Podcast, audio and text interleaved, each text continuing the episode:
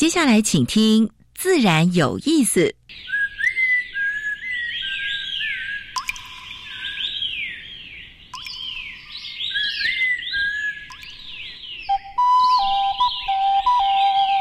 大自然是最能启发人心、最迷人的教室。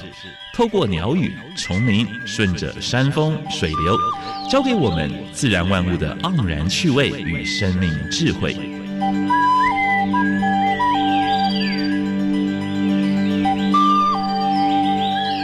走过来，走过来，仔细听，仔细听，自然有意思。亲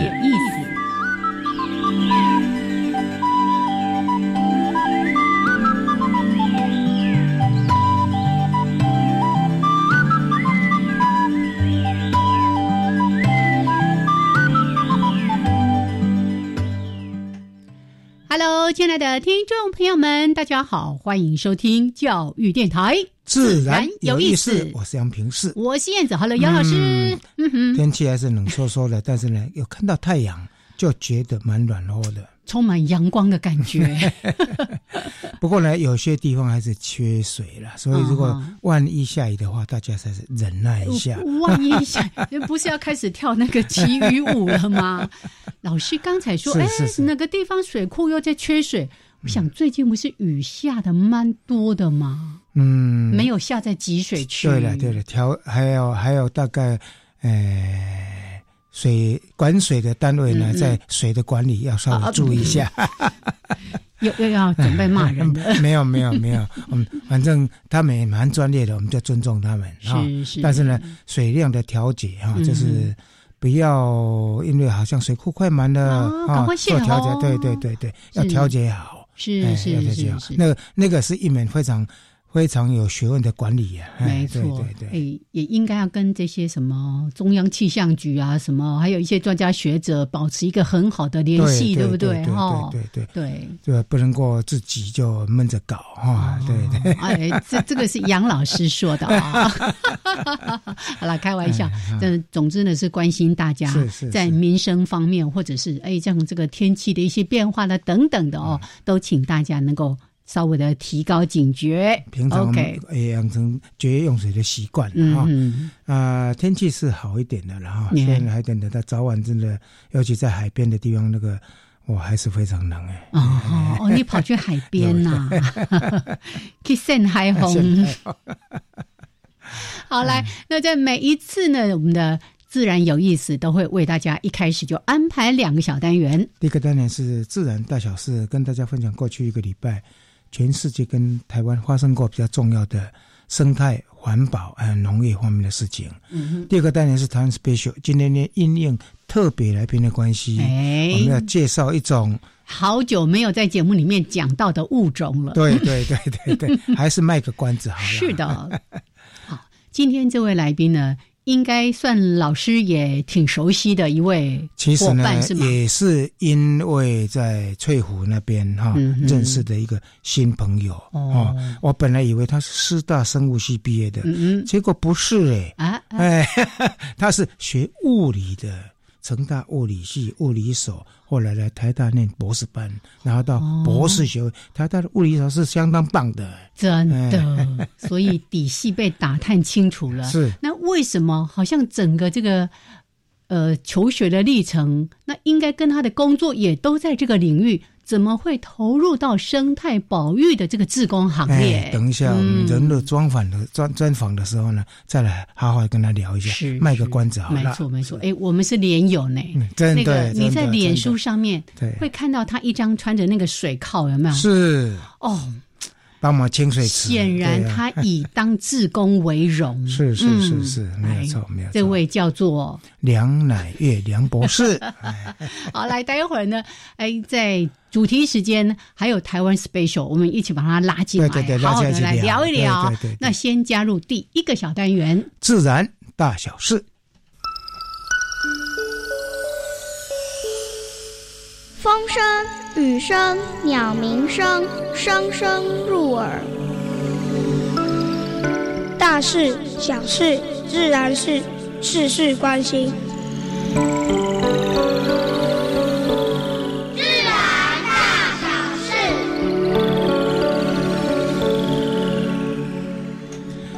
经过一番波折哈就是气候变迁的这个纲要公约的第一个会议啊终于从阿根廷又改到西班牙的马德里了，哈，应该给西班牙政府拍拍手了，愿意来承担 这件重责大任。呃，因为这是联合国会员的一个组织了，所以我们的政府不能参加，但是我们的民间从来不缺席。是，哎，今年有一个民间团体很特别。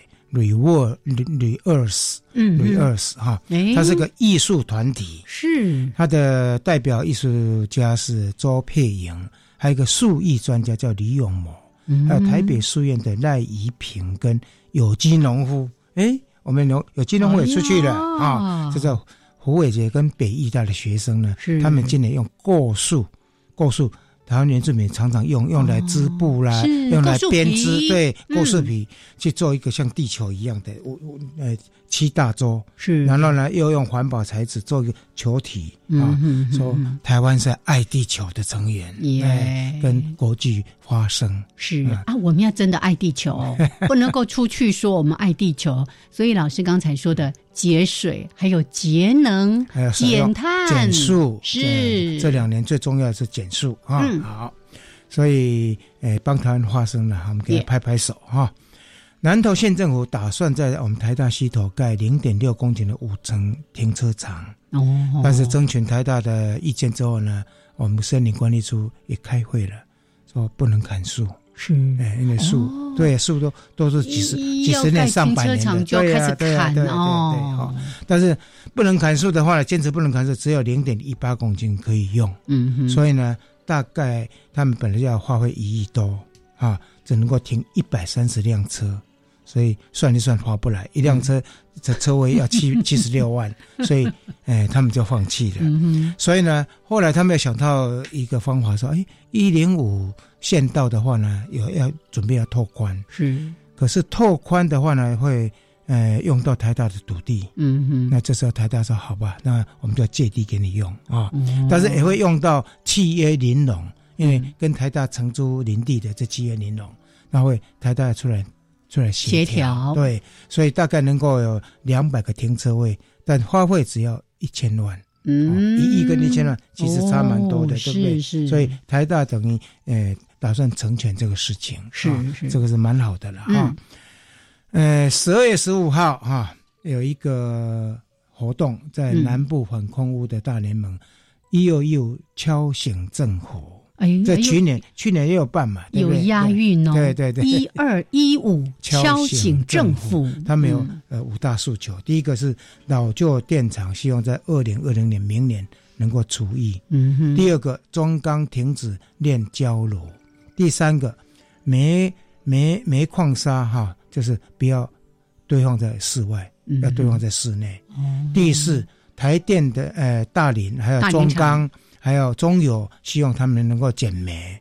第五个呢，禁止移动污染源抵换固定污染源啊。哦，这个这个是正确的。所以有一些诉求，对对对，以及林园那边要设光光化测站。让民众知道那个空污状况，嗯啊，尤其现在这段时间呢 PM 都蛮高的，是啊，因为我最近也去过，去去了南部，从林岭那边一开始走到垦丁，哇，那个感觉，肯定是豁然开朗。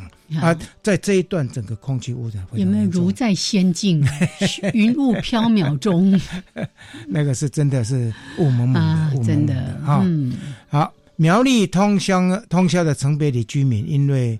呃，高铁紧邻着他们的村庄的附近，哦，有二有二十六个人，就是提出呃诉愿，是。啊，那裁决会就是环保署有个裁决会，就在县县市里面裁决不了，就到环保署来裁决高铁判赔八百三十三万，嗯，但是高铁说我的室内室外的那个噪音都是低于八十啊，八十分贝啊，啊，结果呢？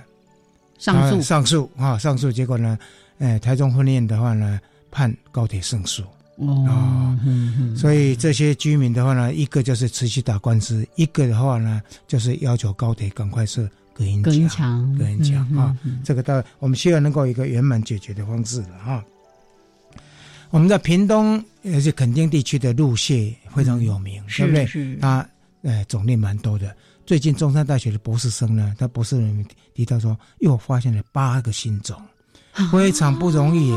八个新种，新种，对对对。那这些新种都分布在什么保利溪啦、后湾啦、香蕉湾啦、港口溪啦，还有出风比，都是在垦丁国家公园跟跟周遭。嗯嗯。哦，所以这个是真的是热点。是。所以光恒春半岛就有六十七种路蟹，哦，那个是 diversity 相当高的了哈。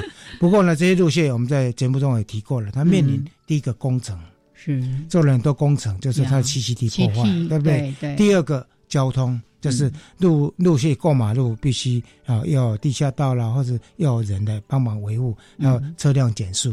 还有一个呢，入侵种的黄狂蚁。哦，哎，上上上上个礼拜讲到蚂蚁的时候，对对对对，那个那黄林中奇协助在协助说做做防治工作。是，对。好，接下来跟大家呃分享的一个是卫报哈，卫报英国的卫报，对对对对。他呃有一个就是学者专家的那个团队到印度洋的两个小岛去调查那个寄居蟹，嗯哼，这寄居蟹本本它总量跟数量本来蛮多的，是。结果呢，有一个岛叫做科斯岛，它有五十点八万寄居蟹死亡，蛮大的，蛮大，蛮震撼的哦。另外叫做亨德森岛有六点一万只死亡，嗯嗯，死因呢，大家猜不到，嗯。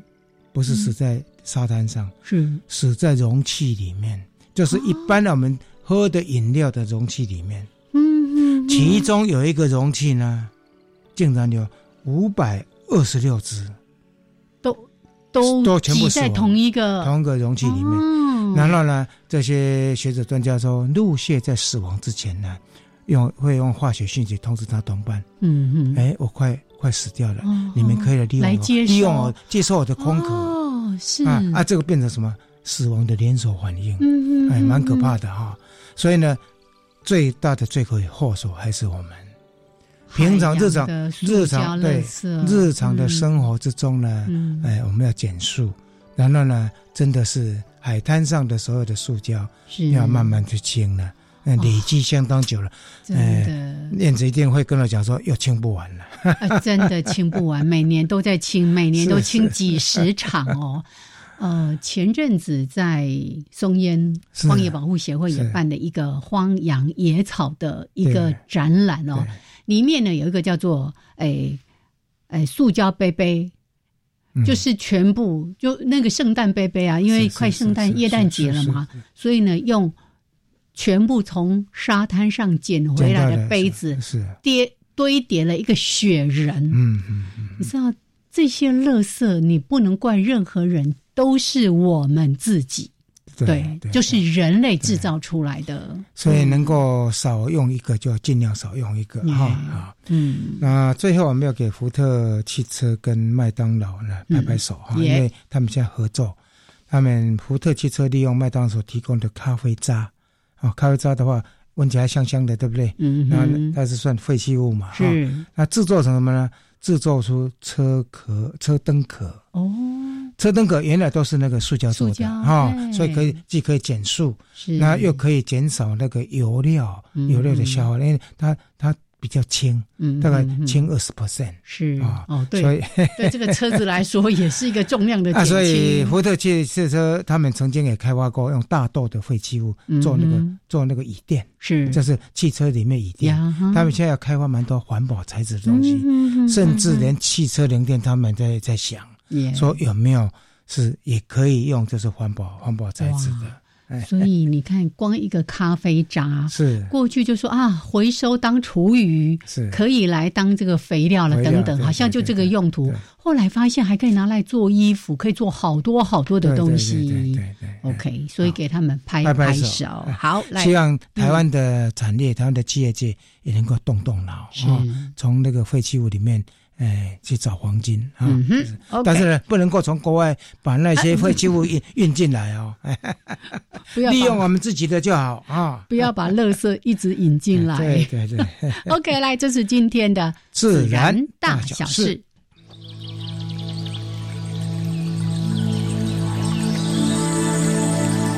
别的地方找不到。别的地方看不到，别的地方听不到。台湾飞鸟。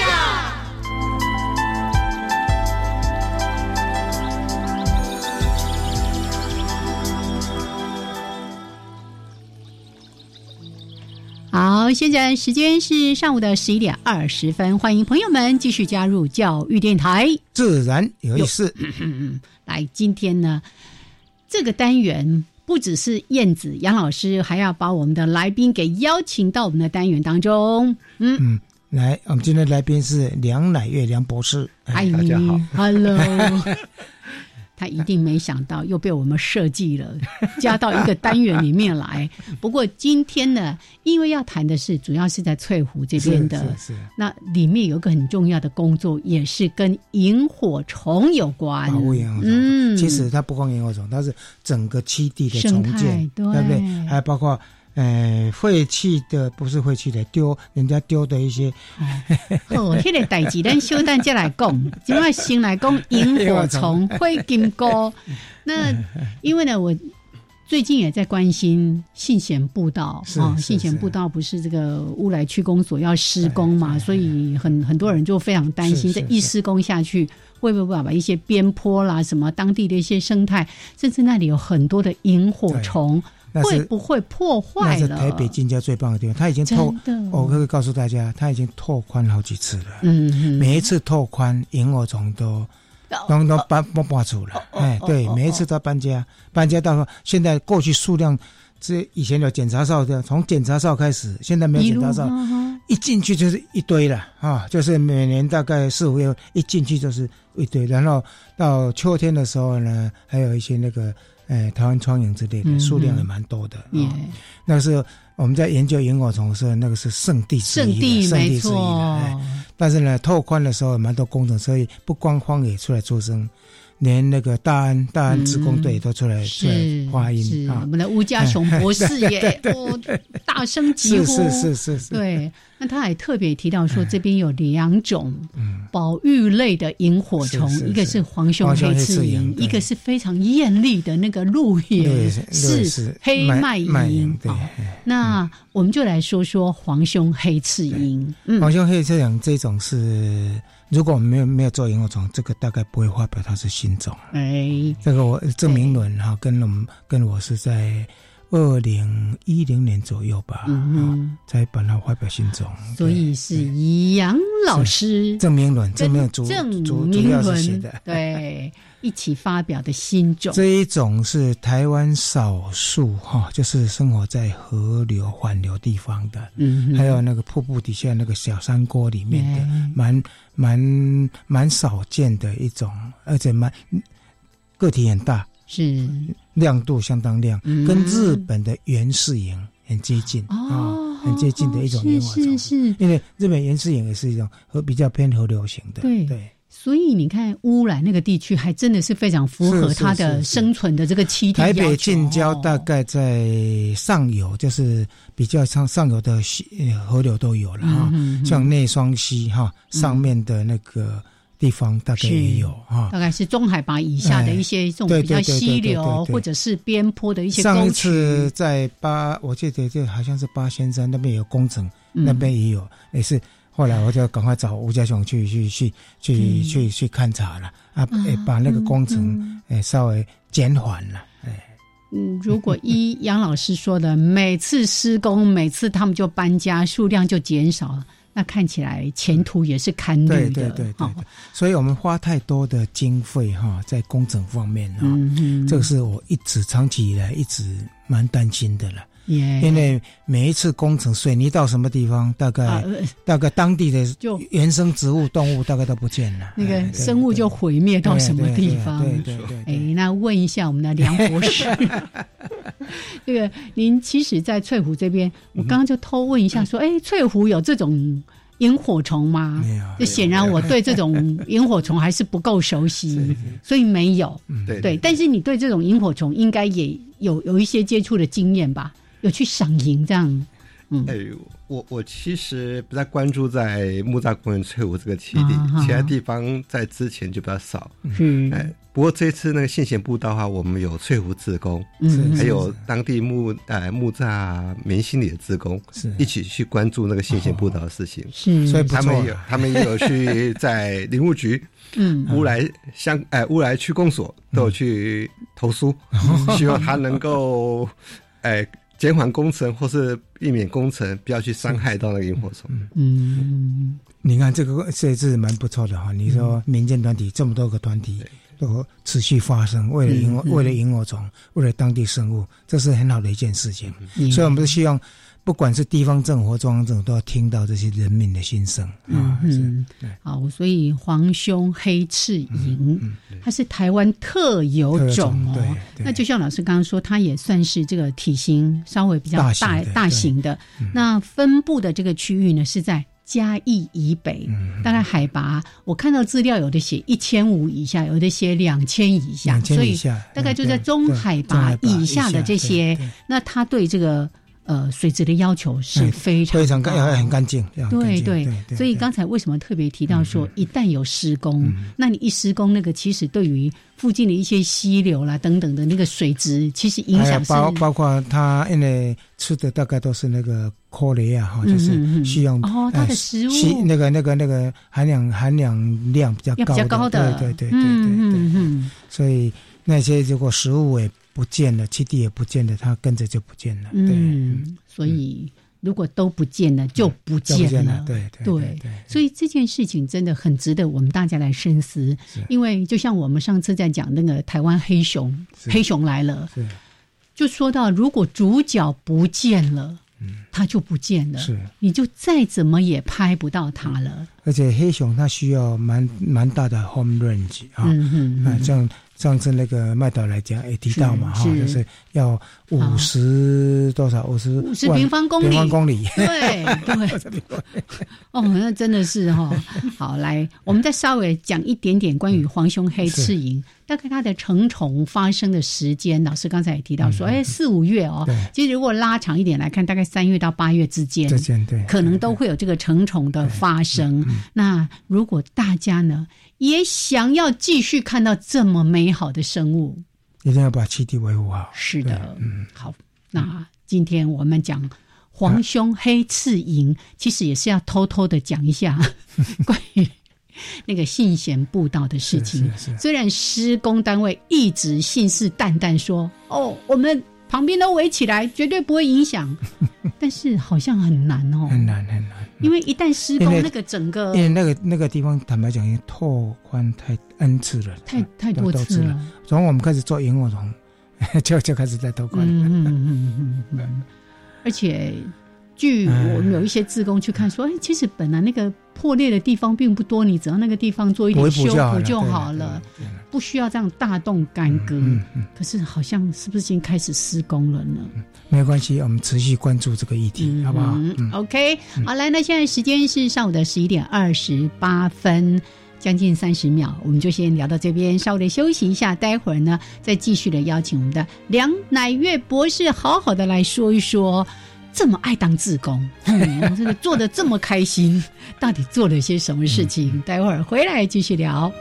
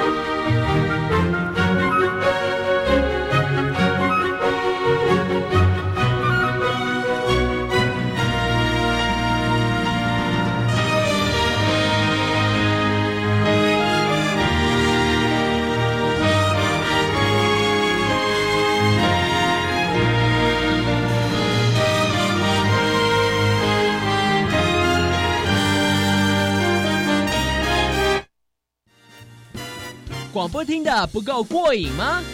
想要更及时的和主持人互动，甚至参加抽奖拿好礼，你的心声我们听到了。只要锁定教育电台，生动全世界 FB 粉丝专业，无论是双语教学、职人分享，或是亲子教养，都在脸书直播现场留言，还有机会抽到小奖品哦！赶快加入教育电台，生动全世界 FB 粉丝专业。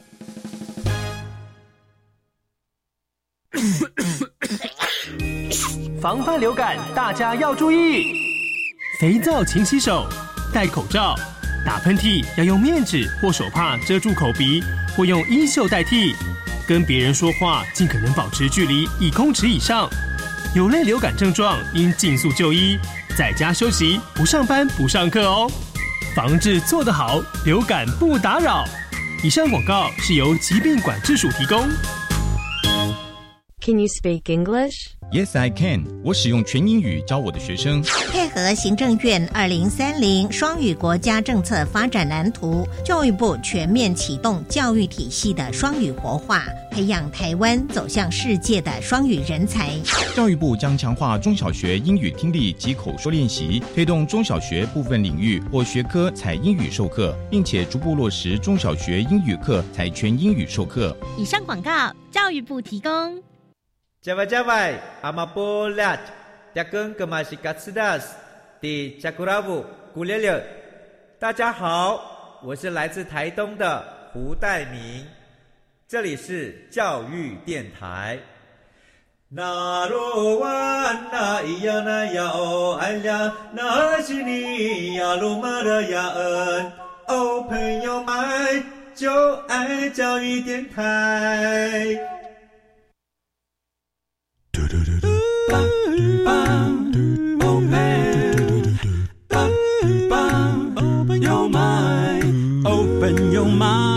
就爱教育电台。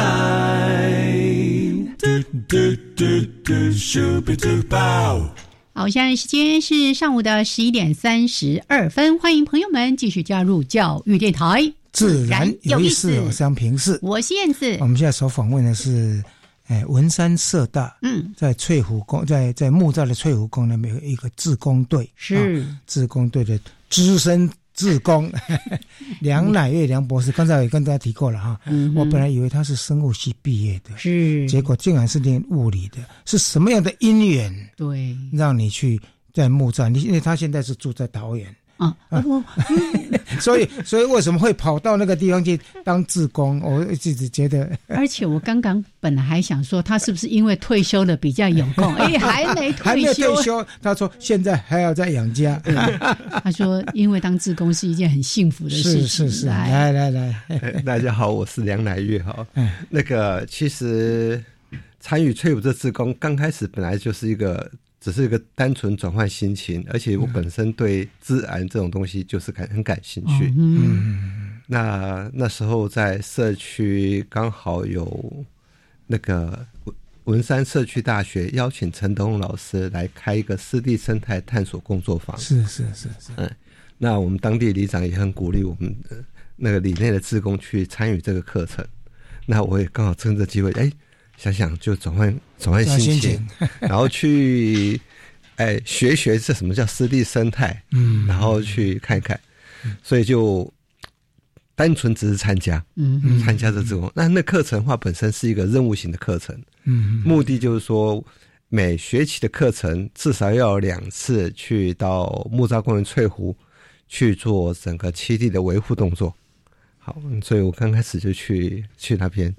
维护动作，我补充一下，就是除了拔包草之外，包括水生植物的清除，对不对？哎，还有水里面的鱼要捞起来，是不是这样子？那个 陈东老师通常都会做的吃重一点的工作，吃重一点工作。哎，我们那时候，嗯，哎，翠湖哈刚开始是先去认识一下环境嘛，啊，对了对了，接下来就是去移除外来种，是 移除外来种。那时候有。有那个原一种象耳泽蟹，嗯，在翠湖里面有一个浅比较浅的那个水池的那个呃水域的地方，长了一堆的象耳泽蟹。嗯嗯，哦，那天在清理的时候，嗯，下着雨。哦，哎，我印象这么深刻，非常深刻，因为那个非常的难清，难清。对，可是，呃，德文老师的习惯是。这个行程已经安排了，嗯，不管 风雨无阻，风雨无阻就做就对了。嗯，很那个，所以我们那个当时哇，呃，那天一二十位上课的学员，那时候还不是自工，上课的学员是，哎，就下去清了。嗯，我把那个象牙泽蟹，因为象牙泽蟹本身它的种子量非常高。嗯，所以它长得，然后又它那个那一丛已经长得非常久，嗯，所以盘根错节。是是是是，我们那个清老半天，总算把它清走，清清空了那个地方，把它清空了。嗯，哎，虽然是清空了，其实我们那个象牙泽蟹这种强属于强势外来种，外来种绝不是你当下清完以后就可以就没事的。对，它持续了三四年。哦，每年我们就可以看到几株又发芽，就冒出来，几株就冒出来，春风吹又生。对对对，所以那种强势外来种话是真的是需要需要职工们很有耐心，很有毅力，是持续跟它对抗，嗯，才能抑制它的扩张。啊，对。好像不只是植物啊，还有一些那个外来种的鱼类。听说什么还有那个非常昂贵的红龙、银龙之类的，怎么回事儿啊？没有，那个植物是第一个要处理的。处理完以后，我们就是想去改善水质。那改善水质以后，到当时水域里面其实是外来种有很多。嗯，呃，有泰国线里。嗯，对，泰国献礼，对，巴西乌龟，嗯，巴西，然后乌龟鱼，哦，那那就别甭说了，到处都是，对 对对，那锦鲤、草鱼、锦鲤、鲢鱼那些一堆都有，鲢鱼哦，哎，然后那个琵琶鼠也有，对对对对，可是毕竟那个地方是一个水域，嗯，水域的话，我们要移除那个外来种，蛮难的，水域里面的外来种其实是很困扰的，那刚开始我们都想说。动作不不适合太大，不想把水放光。嗯，哎，那想了很多方式，用钓的，嗯，哦，用那个网子去抓，是，用钓的其实其实效果很差。对，哎，尤其是我们碰到那泰国县里，嗯哼，我们当时钓的时候用那个所以棒铃啊去，棒铃啊去，对。啊，对对对，嗯，第一次钓的时候钓到了一只，嗯。第二次的时候发现哎奇怪，那个他把饵，因为他一定要活饵，对，把活饵吃掉了。那钓哈钓我们那个嗯。那个鱼鱼线是用钢索，用钢丝，好，那钢丝整扭曲了。哦，表示它很大，鱼不见了，那蛮大的，蛮大只的。对对，就是说它饵被吃掉了，然后它硬扯扯走跑掉了。嗯嗯，然后到第三次的时候就发现说那个嗯。那钢丝，哎，饵不见了。嗯，钢丝很漂亮，完完整整的。嗯，可是饵不见了，所以表示那个泰国线能力学习能力非常强。对对对，所以也就是说，你用用这种钓的方式，其实效果是很有限的。嗯哼。然后到后来，我们陆续改善的时候，才用去定制一个大渔网。嗯哼。用大渔网去捞的时候，哎，捞到比较多。嗯，那次捞的时候，我们就捞到一个捞，也同时捞到很多奇奇怪怪的外来种。哦，有一只是叫做什么鸭嘴虎皮鸭嘴。哦，哇，大概有将近呃两尺到三尺那么大，这么大。虎皮鸭嘴的话是那种一样是那种人家在水族馆里面用的宠物鱼。嗯嗯，那。一样是被人家弃养的，显然就是有人不不想养，不想养过来的。对，就是他家鱼缸不够大了，他不想再养，他不想处理，就把它往那个水池里面扔。是是是是。那在都会公园里面，这种问题是持续不断的。是。那翠湖是一个都会公园，这个问题也是跑不了。后来，因为我看文山社的那时候，我们已经在永建那边。在做调查，然后也发现萤火虫了，然后抢救那个湿地，就是永健的那个湿地哈。呃，那时候看文山社大厂长在捞王子在门捞，啊，我就跟那个跟跟那个跟我们后来基基金会的那个现代常务董事蔡先生讲说，哎，我们来帮忙一下怎么样哈？我们来赞助一下文山社大哈，给一点点经费。我看他们这样捞不知道捞什么时候，干脆来科比亚了啊！科比亚，所以那个科比亚就是把水放干，把里面鱼全部捞掉。那其实，在那个。过程中，他们应该在里面讨论讨论的 那蛮久的了，因为要放干的时候呢，大概也在担心说会不会破坏原来的一些原存好的一些原原来的生物，对呀对呀。所以那时候我们在因为以以我的我在乡下的经验，就是说一定要刻苦了，因为在村庄型的那个。那池塘都不要刻过了，那个有机质会越来越多，也化困，也化困啊，就是会那个缺氧哈，在尤其夏夏天的时候。另外一个就是外来种，你一定清，你光捞的用钓的那个都不是湖底抽筋的办法，一定要放干了。真的啊，所以后来就接受建议补助一点点。经费给那个文山社大，那次就找了很多人来，有没有？对，那那次其实就是刚好那个，哎，文山社大有得到这笔资那个 资金的赞助之后，哎，我们就呃社大就发起一个叫做“美丽翠湖”活动啊。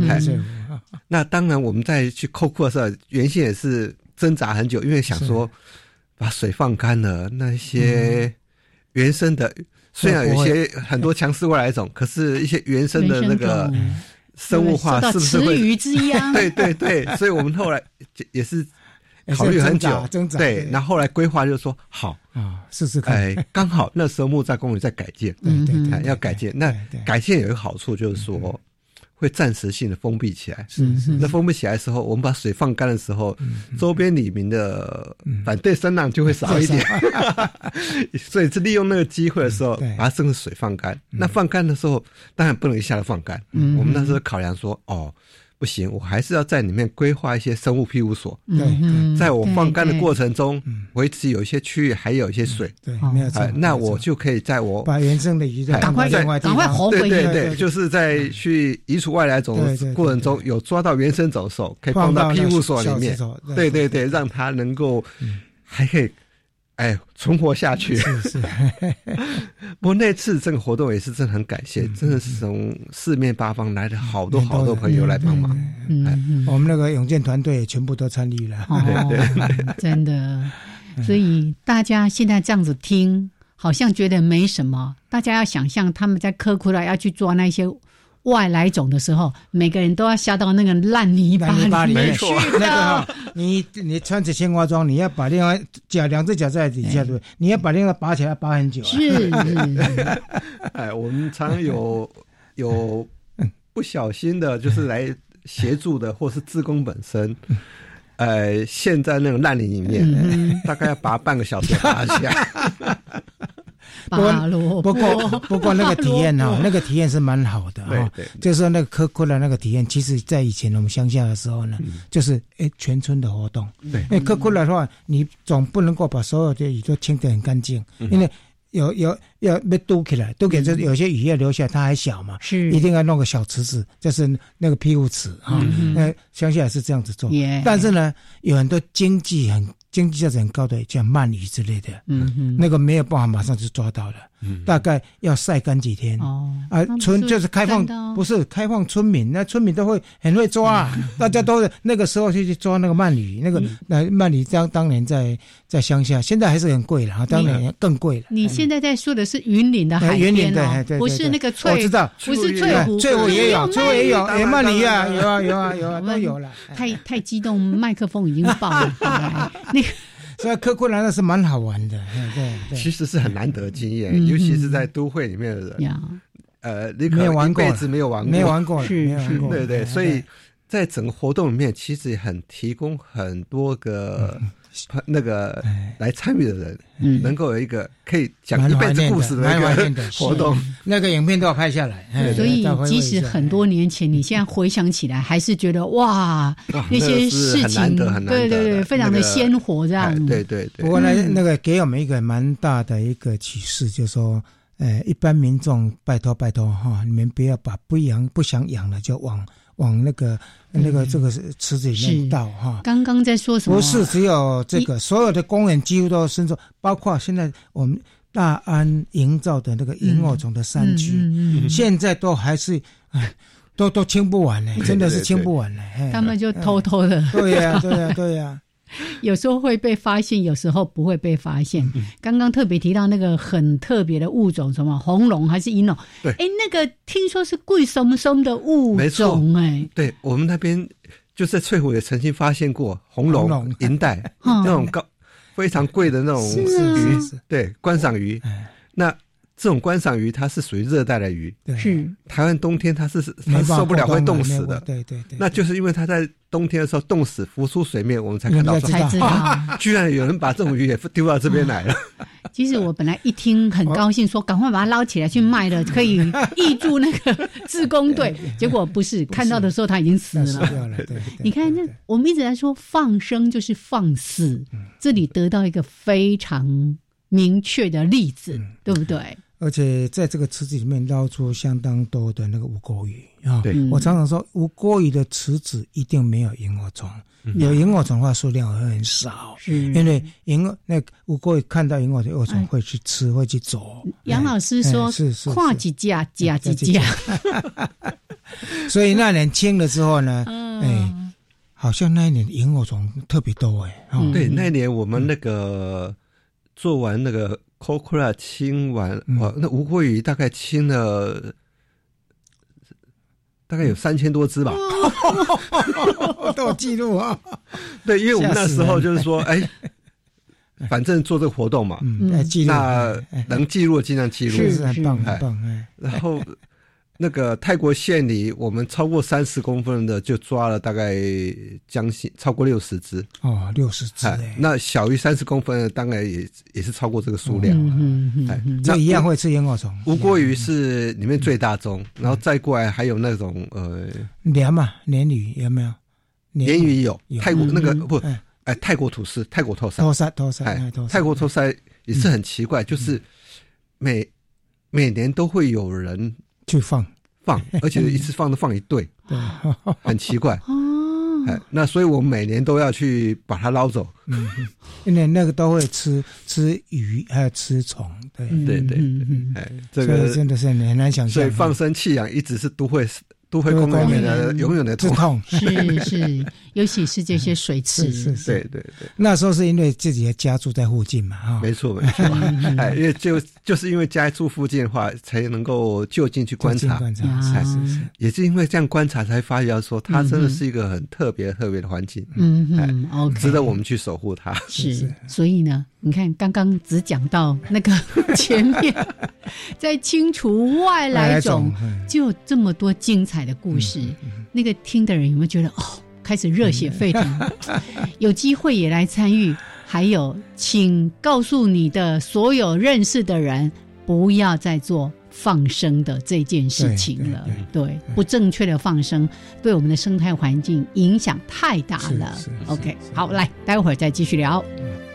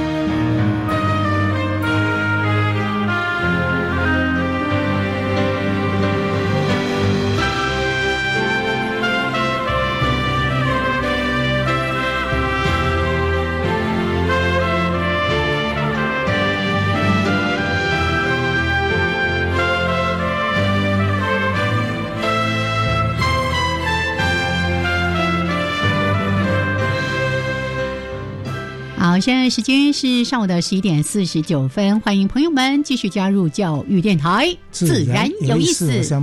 我是燕子。我们这时候访问的是文山社大，呃，木栅公园翠湖志工的资深志工，我们不要讲他队长好了。哎，从 住在翠湖附近就开始当志工，现在已经搬去桃园，一样回来当志工。安尼实在好人就就甘心就甘心就 甘心呗。好，那刚才当然在谈这个。清除外来种了，或者说整个这个七地的经营的一开始，可能要做的事情就太多太多了。大家有机会也可以到那个水水水翠湖的这个社团，对，脸书社团去了解到我们在做的一些事情。我们就不多花时间继续谈这个部分。但是呢，对于一个七地的营造，其实。在您的心里也有一个生态公园的这样的一个想象，一个梦，对，是不是？分享一下？其实那个翠湖真的很得力于当，呃，当时，当时这个整个公园生态化这个议题，嗯，哦，其实刚好是开始发烧，是是是。那翠湖刚好在那时候要进行公园改建，嗯，说实在是非常，呃。刚好这个生态公园这议题去有借助到生态公园这议题，德语在说整个木栅公园在改建过程中切出一个空间来，嗯，当做里面的一个生态富裕区，是是。那所以这个生态富裕区在整个规划成生态富裕区区的时候，它整个工程的工法、工程的施工量就可以跟我一般的公园。不一样，会有点开来，再切开来。这个部分呢，我把故事讲一下，因为这个部分是刚好我参与。那特别是政府公园处找我去开会，他们说打算要营造。我说你底下那个翠湖公园底下不是个一个杂草丛生的地方吗？我说那个地方把它做成一个湿地，当做萤火虫湿地啊。然后呢，要做栈道有没有？啊，所以就按照那个规划来做。因为栈道的话，会因为你不做栈道的话，人是直接踏在泥土上。对对对。啊，栈道的话，你站在一个高点，你就会做观察啊。所以我们要感谢现在已经升。任为那个台北公务局的张议会啊副局长，啊，他那时候是接受我的意见，所以做了这个，刚好配合那个配合就是你们要签字子了嘛，对不对？哈？然后呢，这个工程就是按照那这种减量，就是把把那个把那个诶不用诶不用任何水泥，所以都是维持图案，对对。对，诶那。当时在改改建那个，不只是就是把那个整个下池原先水泥地敲掉，变成恢复成一个，呃，图案，哎，一个浅池，一个浅池。同时将那个原先翠湖有一个环湖步道，嗯，也将部分区域把它封把它封闭起来，不要做成环湖步道，让那个在整个生态富裕区里面有更多的空间留给那片生物，哎，让那生物也比较安全的啊，尤其那封起来的步道是属于。哎，往年那个都会有台湾南雀、黑冠白鹭在那筑窝育雏的地方。那我们希望能够降低一点干扰，让那些生物能够有比较好的生存空间。是，哎，好。那同时在那个生态公园的时候，那个时候荒野保护协会在推“你的公园我的家”。对对对对对。那这个这些议题都是在刺激我们这些志工们想说：哎，那。我们希望我们最后到底要长什么样子？翠湖自然生态富裕区，那我们希望，嗯，就变成应该以生活角度去思考，对。这个翠湖的改建 啊，就是改造，嗯，对，而不是用人的想法，是，嗯，好，所以当时在，呃，敲水泥地敲掉，做成一个，嗯，一个萤火虫富裕的公那个水池的时候。呃，我们那时候也是也在建议，因为原先规划是，他们岸边都会铺草皮，嗯，那我们跟他讲，跟那个公园处讲说，台北市这种雨量那么大的地方，你的草皮下下去，自己就长出来了。不，草皮那种雨在打下去的时候，底下的泥土都会容易被冲刷掉，对对，这是不合适的，是啊，因为台台北这种环境是应该像那种有乔木。有灌木，底下有草本，让让环境一层一层一层的，让让土地公自己来种。对对对，所以我们当当时就跟那个公文处建议，那公文处很很也很接受了，接受我们的建议，所以当年就是将嗯。他那个下池整个草那个粗胚做好以后，是是是，种上几个乔木，就是碎花西板角啊、风藤香树啊，是。水柳以后，那剩下的就交给社大来处理。那社大这边的话，就是德德呃董老师带大家原生植物，对，就种很多属于北部的原生的湿地湿地里面的原生植物，好将它引入到那个环境，对，也当做那些。台湾原生植物的哦，湿地的里面的原生植物的一个庇护所，嗯，很可以上这边可以有一个，它可以一个种把种子带进来，让它可以在那边生存，是哎，那因此现在的话。在那边就看到很多，对，很自然环境，对对对。在台北市所有宫里面，这个大概是最接近自然的。就所谓的科批一直很理想，说做一个生态公园，这个地方是最最典型的。是，对他其实是蛮幸运的，有有这个机会，刚好刚刚好那么多议题，嗯哼，然后发酵，然后可以让他有这个机会去做成这个样子。一群很有很有缘的人，刚好在那个时间都出现。而且大家理念 是可以互，对我觉得这太棒了。那个刚才一直被点名的德宏老师，他今天应该耳朵会很痒。改天我们再邀请他来。好，我们上次有邀请他来过一次。对，他是我们荒野保护协会万里湿地植物庇护中心的这个主要的负责人哦。那。真的，我们只要一谈到湿地，就会想到德宏老师。那刚才特别提到说，哦，他对大家在工作上的要求啦，还有他有一些理念，其实真的也是他透过大家的手，一起来完成。脚踏实地，脚踏实地，是。所以刚才也提到说，在翠湖那边，那我们就开始说，希望多留一些空间给大自然。对，那慢慢有有观察出这些年的一些变化了吧？有有有，其实我们那个当时整个 copy 完以后，那个把整个水池里面强势外来种、强势外来鱼种，把它移除掉、抑制掉大部分之后，是。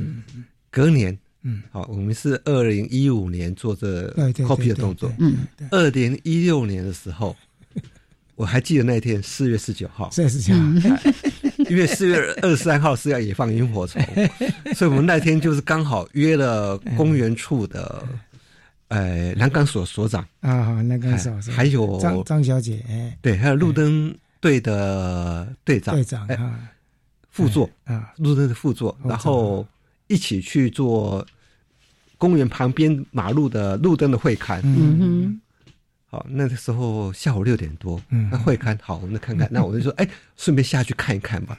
一下去看的时候，大家哇，全部吓一跳，哇哇哇哇，好几百只萤火虫出现。